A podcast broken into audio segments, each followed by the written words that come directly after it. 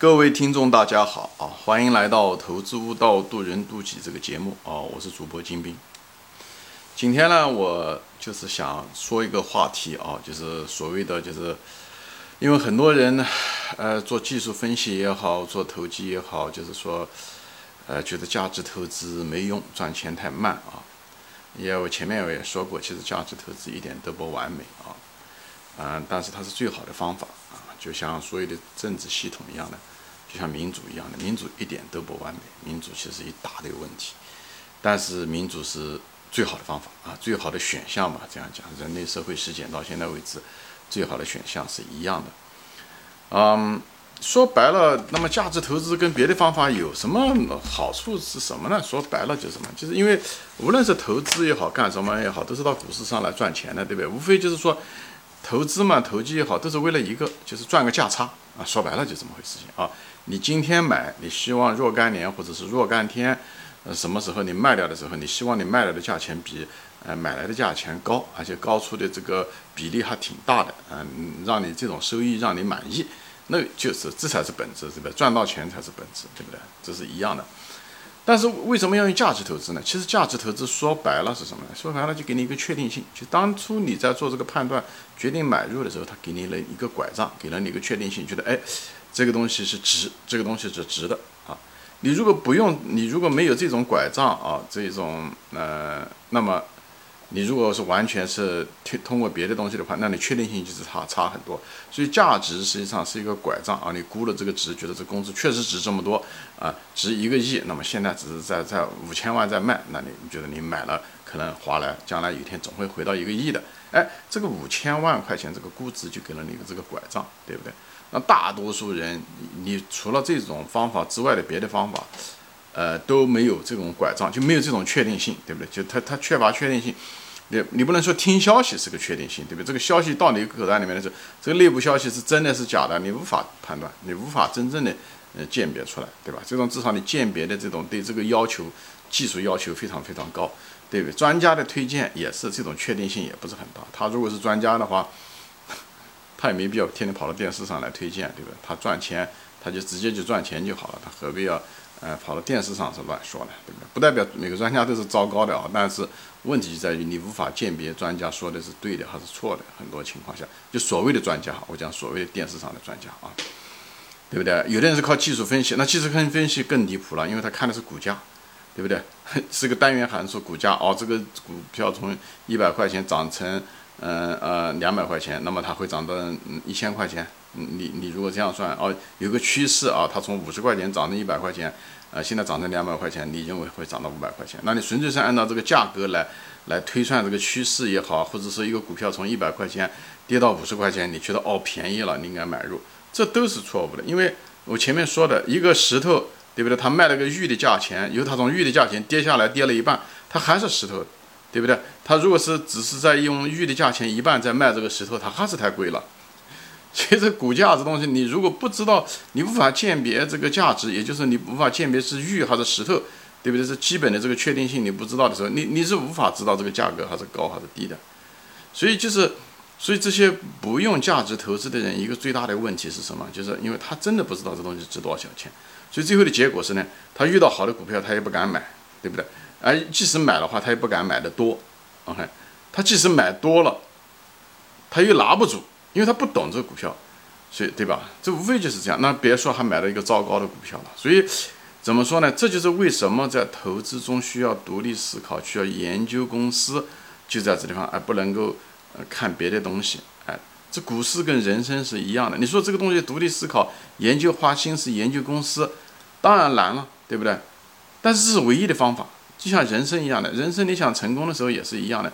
你唯一成功，你就只能改变你自己啊！你改变别人都是妄想，所以呢，只能改变自己。改变自己难难，江山易改，本性难移。它难是难，但是它这是唯一的一条路。所以这个这投资中也是一样的啊。所以呢，你如果不知道这价值的话，说白了你就不知好歹，不是吧？你不知道这东西是好的还是歹的，所以呢，你说你出什么价钱都是那个的，对吧？你比方说你买一家公司，你如果不知好歹的话，那么这这个公司无非，对吧？一个就是优质的公司，一个就是垃圾的公司，无非这两种选项，对不对？你只是不知道而已，对不对？那么你比方说一个优质的公司，你不知道，对不对？当它这股票下跌的时候，呃，回调的时候，下跌的时候，你可能就害怕，你觉得，哎呦，这下跌是不是又会跌回原来的点啊？等等，对不对？你如果不知道这公司的话，那你最后的结果，你可能拥有这个股票，最后也卖掉了，对不对？你你也你也最后也踏空了，对不对？那么这个优质的公司，它如果上涨了呢，你也害怕，你怕它上涨了以后，它万一在最后再下跌呢，对不对？所以呢，你就是落袋为安，你可能就把它卖掉了。所以无这个是个好公司，它无论下跌还是上涨，你都会把这个公司最后搞丢掉的。最后就是什么？最后就是一个牛股就跟你无缘了。这很多股民都是有这个问题，哎，都有这个问题，就是这样。所以就是一种踏空啊，踏空就是股市中的。风险无非就两种风险，一种是损失掉你的本金的风险，对吧？就像巴菲特说一样的，不要损失你的本金。第二个风险就是踏空，踏空的意思就是你选了一个好股票，最后你却无法拥，就是持有它，最后的结果它赚了钱，它涨上涨，最后跟你最后没有半毛钱关系，就是所谓的踏空。哎，那么你不是货的时候，无非就是货，一个是好货，一个是坏货，对不对？好货到你手上来，前面讲了，下跌回调你害怕。卖掉了，因为它你怕它跌得更低，对不对？而不是进去买，对不对？上涨的时候稍微上涨一点点，你就觉得要想落袋为安，把它卖掉了。所以说好货你也拿不住，就是踏空，你就是你就是承担了这个踏空的风险和成本。那么如果是你拿的是一个糟糕的货，是一个坏货，对不对？那么但是呢，它一上涨的时候，有些人呢一上涨的时候呢，哎，他他手上没有这个股票，他上去他还喜欢追这个股票，哎，他用玉的价钱买了这个石头，对不？因为他不识货嘛。所以，糟糕的他，对吧？那买上去，买上去了以后，他怕踏空嘛，以后他就上去追，对不对？最后的结果是拿玉的价钱买了个石头，最后一跌下来的时候，他永远回不到原来的价钱。为什么？它石头它是石头，它不是玉，所以最后的时候你造成了本金的巨大的损失，对不对？那么 这个垃圾股票，那有的时候它会往下跌，一下跌的时候呢，有的人觉得，哎，这股票，哎，这，嗯，对吧？从一百块钱跌成三十块钱，那便宜啊，赶快进去买抄底，因为他他总是看股价嘛，他就想抄底。实际上，它那个就是一块石头，对不对？一块石头按玉的价钱卖，对不对？它即使是百分之嗯，就三折，它还是一块石头，还是贵了。但是很多人就乐此不疲，就喜欢哎抄底抢反弹，最后亏得一塌糊涂，也是一样的。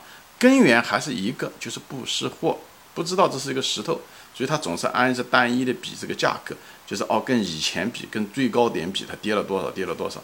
他没有一个确定性，他不知道这个东西到底值多少钱。那石头还是石头，它一文不值啊。